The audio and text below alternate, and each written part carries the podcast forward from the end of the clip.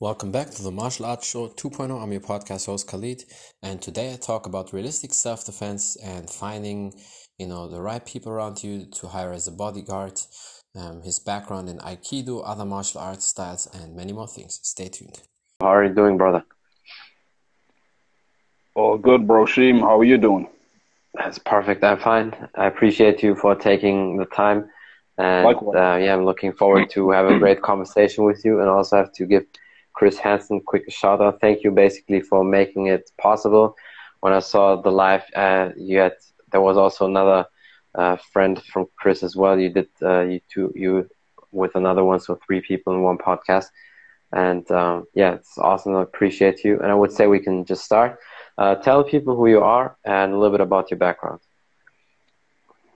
Well, um, I'm an Aikido instructor. I train different martial arts, but uh, my uh, martial art is, in, is Aikido, and um, I have background from private security, a little bit from military, a little bit, uh, you know, in the private sector as bodyguard and close protection, and um, mm-hmm.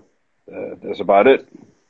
Yeah, that's awesome. And right now you live in Norway, right? Did you uh, grow up in Norway and were also born in Norway, or from another country?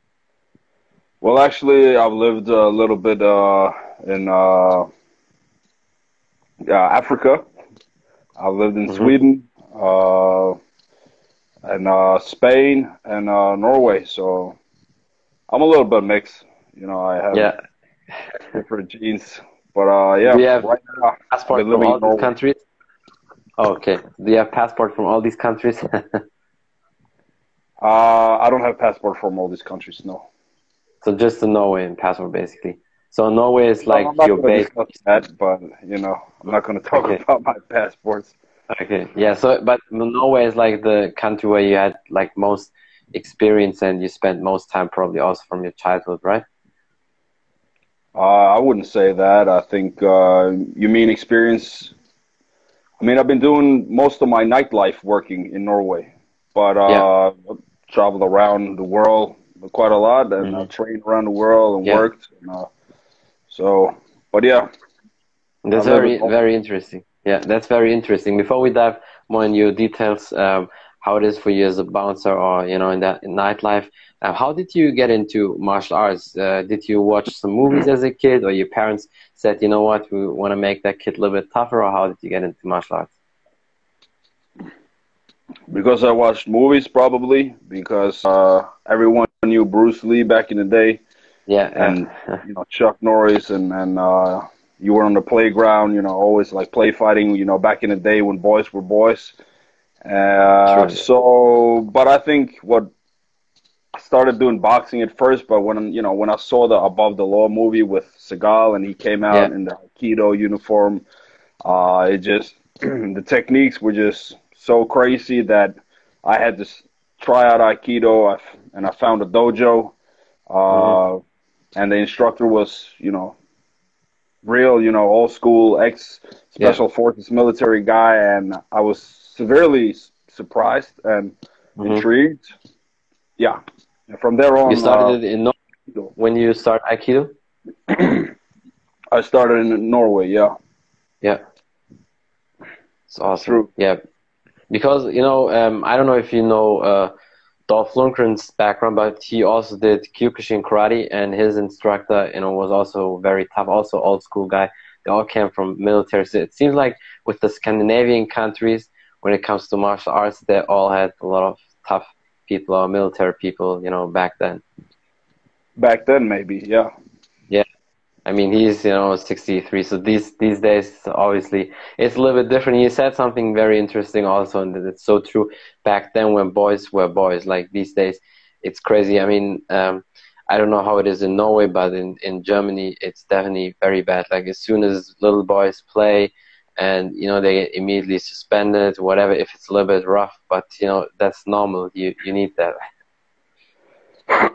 yeah, uh, I think today they mix the social culture and politics so crazy that it, just saying boys, boys are boys is controversial yeah. in some. Oh yeah, some, it's true. Some, yeah, yeah. and they come up with, you know, what about the the it or whatever how you want to call these ah. people. It's crazy. It's just everybody knows what you mean when you say that. So some people, you know, really get a life before you.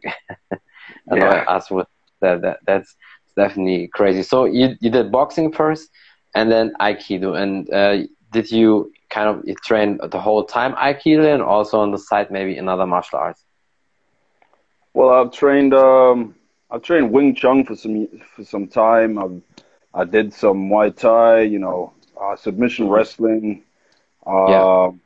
You know, tried. I even tried out Taekwondo. You know, but mm-hmm. I, I could kick high. You know, back in the day. Today, I you know mm-hmm. I'll stick with low kicks and maybe a front yeah. to the guts. I don't know, but um. Yeah. so yeah, I trained different martial arts, but Aikido, you know, always trained mm-hmm. Aikido. Yeah. And how big is the martial arts scene in Norway from your experience or from what I saw and lived so far? I want to give a shout out to Arturo and Rasul out there first. Yeah, sure. Um, so um, I'm gonna watch. Sorry, I'm gonna watch it live afterwards, Arturo. Uh, it, it, it, looked very interesting. Um, the martial arts community in Norway is, is I wouldn't say that big What's yeah. mo- mostly popular today is MMA, and uh, we yeah. actually have a few really good MMA uh, guys around here, athletes. yeah. Uh, and um, yeah, Aikido community in Norway is very small. Yeah. I mean, to the defense of Norway, Norway uh, also has just five million something people, so obviously you, you can't compare it with uh, America or other countries. But even Germany, although we have uh, 80 2 million people. And we have a lot of martial artists, especially kickboxing in, in the area where I live in Cologne, that's close to Holland. Obviously, sometimes we train with the Dutch uh, kickboxing uh, pros, so that's perfect for me. But even in Germany, you know, football, aka soccer for the American people, always dominates everything. So we are always like a little small community. But, you know, I think there's always a way to make it uh, work. I mean, you can just see that with yourself. Let me see, there's oh, just comment yet. Oh, okay. Yeah. And so when you did martial arts and you trained in, you know, your childhood and all that, was there a moment where you said you want to go into security or maybe be a bouncer or bodyguard or uh, was it a completely different scenario than when you started? Uh, I think when I like I was always interested as a kid in the military and like combat and battling and fighting and stuff. But uh, I started Aikido or martial arts probably just because I was a kid and I wanted to uh, learn how to fight and you know, and yeah. from watching TV and movies, you know. I, yeah. I'm, most people that start off at an early age, they start off with a completely different motivation than you know what they continue. Yeah. So. Mm-hmm. and then was there a point where you said, okay, now I'm doing martial arts for a couple of years now, let's say when you were 17, 18, and then you had that thought, okay, you want to do maybe security, bounce also, because I know a few people here, when they started with martial arts as a little kid, and as soon as they were like 18, where you can go in these jobs like being a security person or bodyguard or bouncer, that they want to do that as a job. Was that for you the same, or did you just do it on the side for quite a time and then you said you know what? I'm good at that. I can i can make maybe a living with with uh, security or in that you know um, area as well.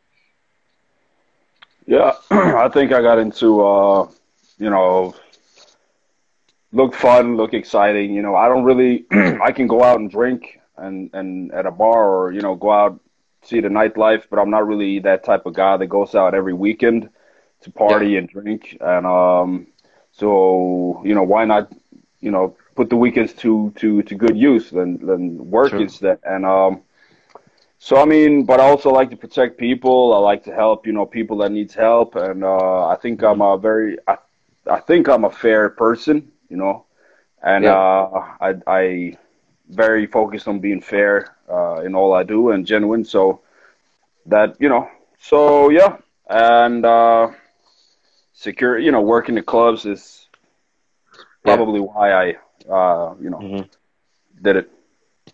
So yeah. And, and I see also Legends is joining us, John Hackleman.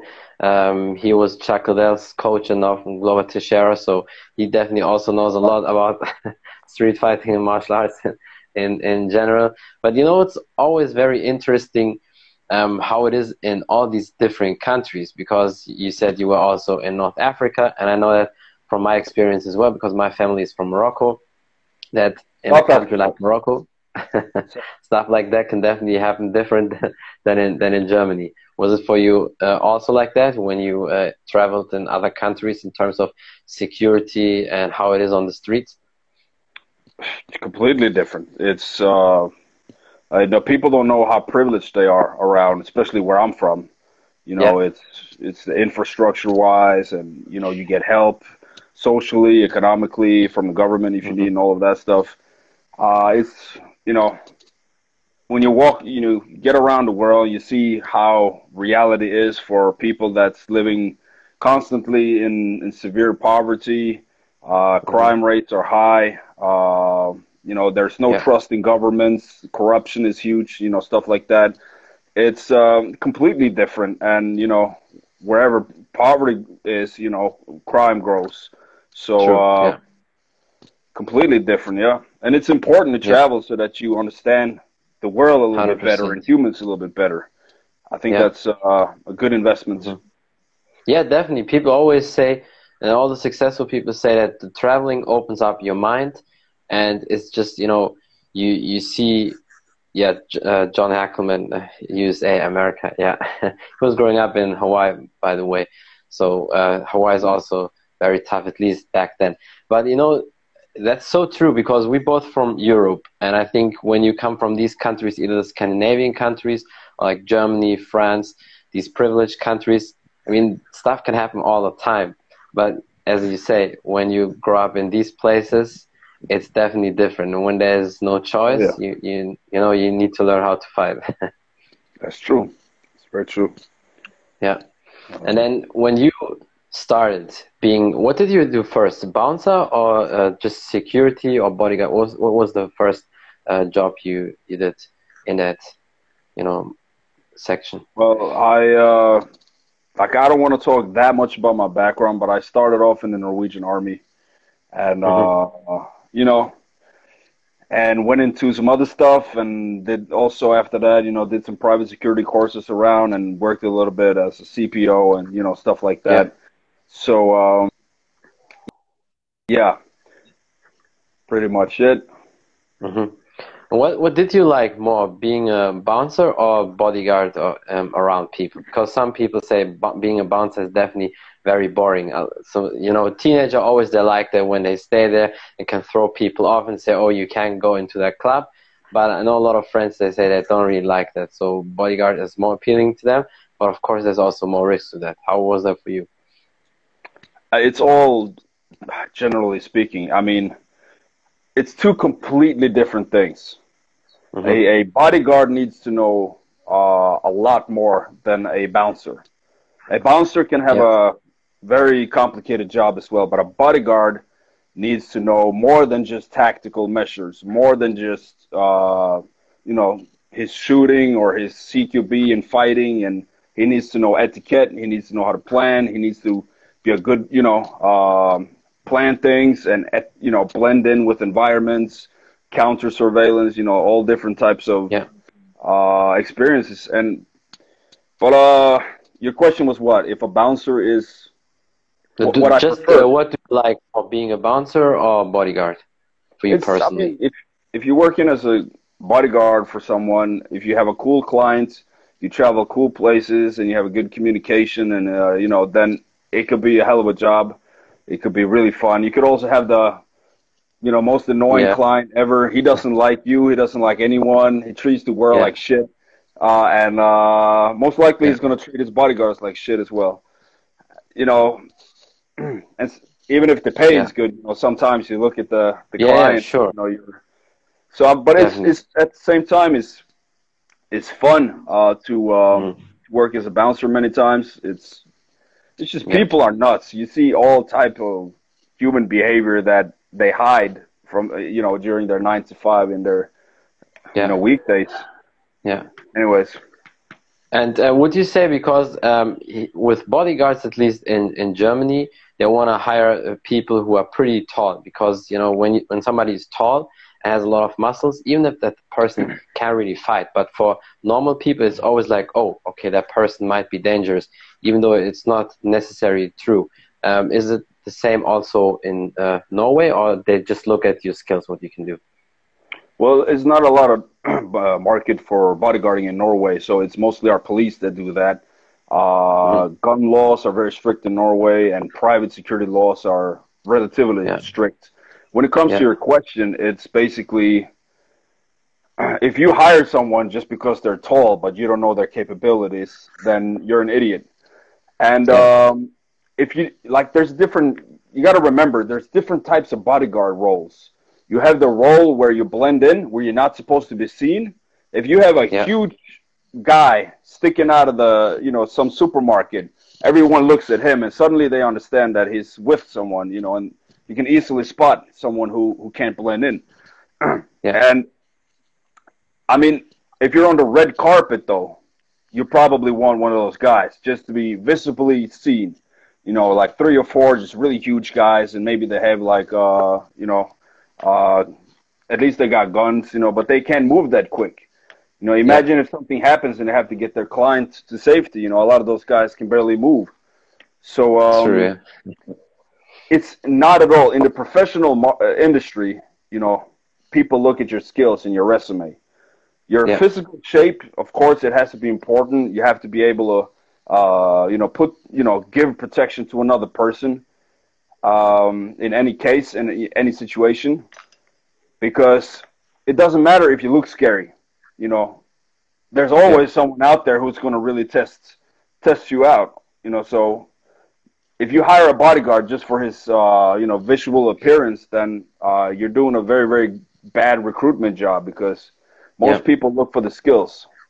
True. Yeah, and I know many uh, guys who are you know pretty short, but they beat up the very tall you know muscular guys uh, because their skills are just way better. So um, you know that's why for me skills will be always number one. And like you said, there's always different kind of jobs, and you have different people. Obviously, you know with in, in Morocco when when the king is on the street, so when he does his visits, they always have these very tall guys, and they're also trained. But uh, and then they have also these these runner, you know, the security guys because they have to run after the car all the time. So there's all sorts of you know people. So he's never with short security guys. Um, that's why I thought also maybe it's interesting to know more about that. Plus, there's people that you can't see. Yeah. No, you're not supposed to see the uh, all the protection, especially mm-hmm. not for for royal families or you know. Yeah, yeah. Well, I mean, uh, yeah, Norway. You have also royals there, right? In Norway. Yeah, yeah, we got our royal family. So. Yeah. No, that's why no, no secu- that's why it's definitely you know not an easy job, and you need to be you know 100% always in shape. And speaking of that, how is your training for that, or was it training in general, whether uh, as a bodyguard or you know bouncer? How do you train normally for that? Uh, I try to stay, you know, uh, keep my cardio up. I do a lot of if I I do of course lifting. I go to the gym. I lift. Um, mm-hmm I run, I swim a little bit. I do, you know, most things, you know, but usually it's the gym. Then I, I box, you know, work the hands on the bags and, and kicks, you know, so that I, I don't get too like, you know, my shoulders don't get too yeah. stiff. And, um, and it's the martial arts, you know, that's, yeah. I wouldn't say I have the, like, if I don't have like a certain job coming up or sometime in my life where I have to be extremely good physical shape, then uh, I'm not staying training 100% all the time, mm-hmm. but I try to stay as in shape as possible. Generally speaking. Yeah. But you're always ready, like when there's a call, okay, we need you in two months. Can you do that? So basically, you would be ready by then. Yeah, I mean, unless the client wants me to run a marathon with him, you know, I have to. Uh, maybe yeah. I would have to, you know, run a little bit more, but yeah. yeah. I mean, you have to, whatever you do in life, you have to be prepared and stay in shape it's mentally true. and physically. And, you know, yeah. it's always important to take care of yourself and be, a, mm-hmm. be awake and be prepared. Yeah, and th- that's also a very uh, important point what you said mentally because most people always think about the physical. You know, always you have to look good, you have to be in shape, and that's all good and important. But the mental aspect, many people forget it, and it's in, in all sorts of things we do, and that's a lot of stress also on you. And how do you prepare yourself for that?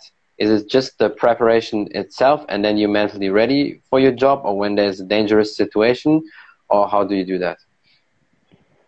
Well, you do it through training.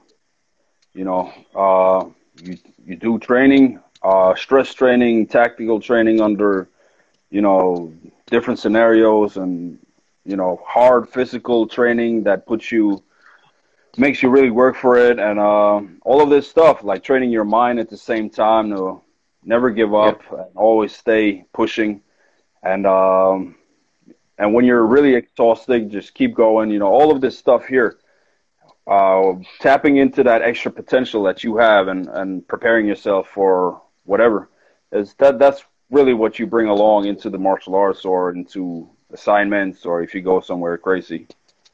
Yeah. And now a lot of people always say um, Aikido is not working. And of course, you have a different opinion, and with your background and how you train, it's obviously proof that it definitely works. And I always say this um, every style basically works. It just depends on you, on the athlete, or on the martial artist. You know, we all know boxing is effective, but we also know people, you know, where it didn't work because they're not uh, good enough. And I think it's with probably every style like that. Yeah, I agree. And people saying Aikido don't work, I mean, works for what? Works for your expectations like, yeah. uh, I mean, it's it's really, really like. First of all, I don't want to be arrogant, but a lot of people they they just need to be told what to think, and uh, a lot of yeah, people right true. now they criticize Aikido and they can't really see themselves, and maybe they don't even want to because all their life they've just been, you know, hanging on to what other people say. But yeah. I agree to a lot of the criticism towards Aikido. You know, it's a lot of bad training uh, training out there, and it's a lot of yeah flower power philosophies that goes with it, and it's annoying. Um, mm-hmm. I'm not knocking the spiritual training. I'm just saying the whole the whole shebang with these pacifists out there, you know, pushing yeah. Aikido in a really pacifist direction. It's um, mm-hmm. Aikido, just like any martial, other martial art, you have to make it work for what, what, what you need it for. Are you yeah. expecting Aikido to be flashy kicks? then you're expecting something you're not going to get from Aikido. You know, train Aikido, yeah. get a feeling of it, and uh, if you're a good martial artist, you'll know how to use uh, your martial arts. Yeah. You know. True. Yeah.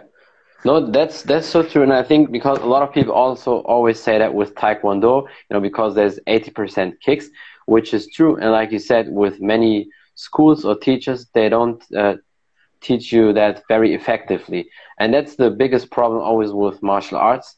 That in some schools, when you go there, you just train bullshit, and then suddenly you get attacked and you don't know how to use it. My Taekwondo coach, and I'm well aware that Taekwondo alone would not be the solution because obviously you need the hands and the ground game as well. And that's why I start first with Muay Thai, and then my uh, coach uh, said do more uh, do Taekwondo as well to you know get a little bit quicker, improve your kicks and flexibility and later on, obviously, also added the ground game. But my Taekwondo coach was in the first Olympic Games in '88 when Taekwondo was for the first time Olympic.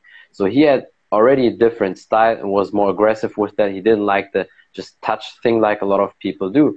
And I felt, you know, that's big difference. And I think with Aikido, it's the same. When people would train with you, they would learn the real Aikido and not just what they maybe see in videos or in movies.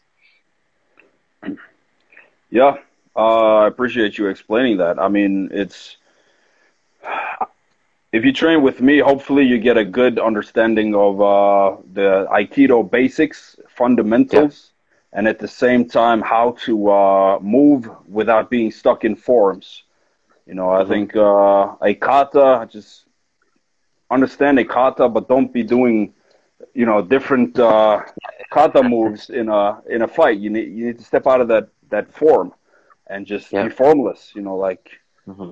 blend in. You know, do do what's necessary for each situation. So yeah. yeah, hopefully you get a good understanding of Aikido and how to use it, both theoretically and you know and practically. Mm-hmm. Well, what's the um, best thing, or you know, what you like most about Aikido for you personally?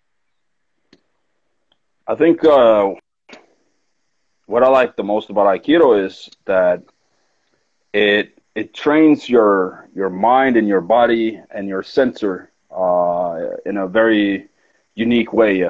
Um, I I've, have a good feeling doing Aikido. It makes my body, uh, you know, it's it's uh, really like you get rid of a lot of tension when you do Aikido, uh, and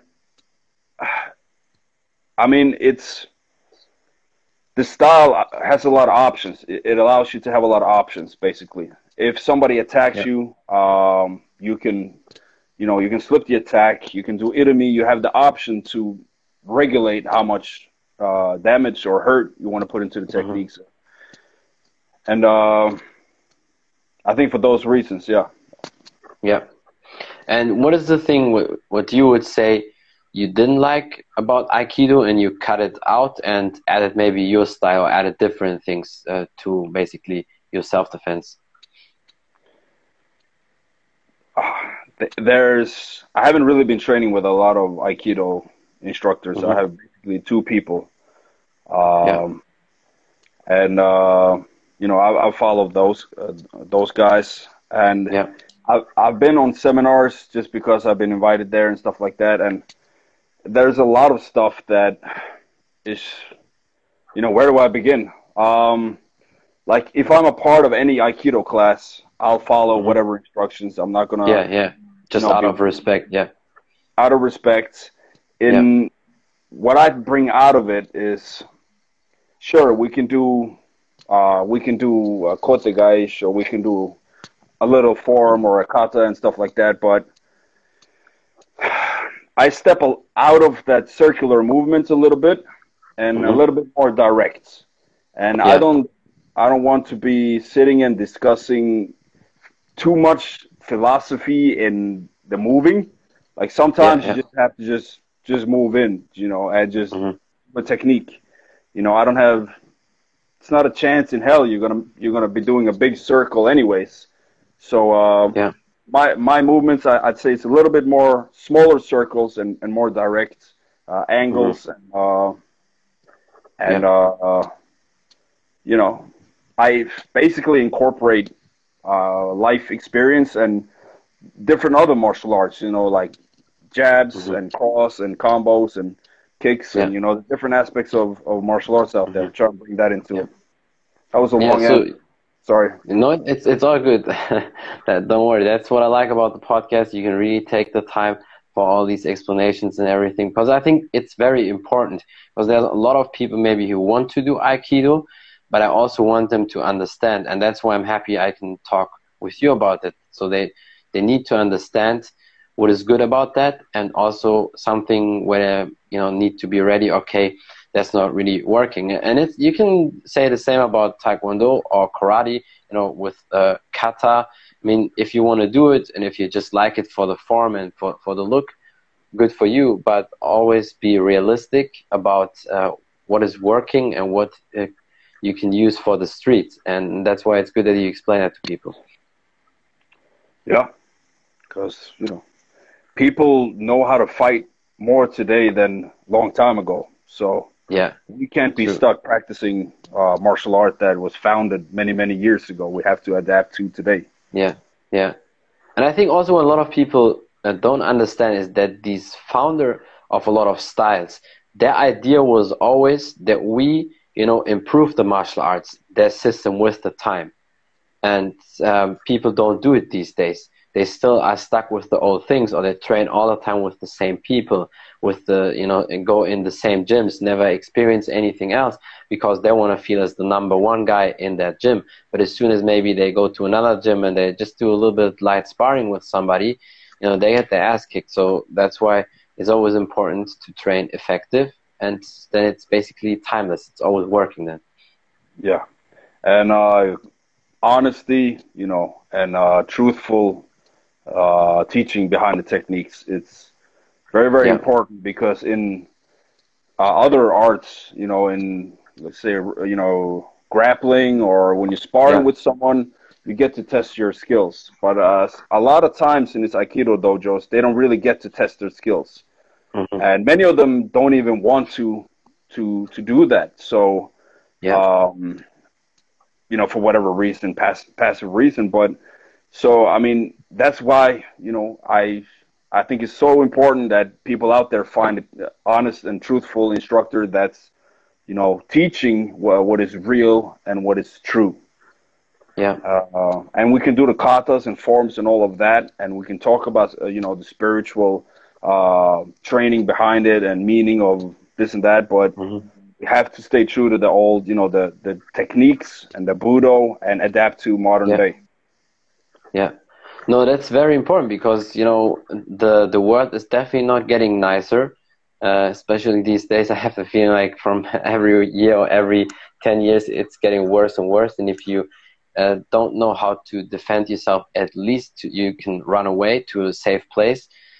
You know, it might be over. And I tell people all the time just because you live in a nice environment, like a lot of us live here in Europe, doesn't mean nothing will ever happen to you. And like John Hackman also said once on, on his live stream, just because you are not ready, that doesn't mean somebody will not attack you. That's even the worst place. If you're not ready, then somebody who maybe spies on you and sees what you're doing, that's the perfect time for them to attack you. So that's why you need to be ready all the time. Exactly, and it's uh, especially here in Scandinavia, it's a very naive attitude towards mm-hmm. uh, certain realities out there because uh, you know some people they never learn until it happens to them, and uh, yeah. it's it's obviously you know crime is rising around here as well. I know in Germany as well, and there are a lot of situations out, you know, happening anywhere in the world. So it's just have to be, you know, you you have to stay positive and all of that, but you have to be realistic with uh, yeah. modern day life.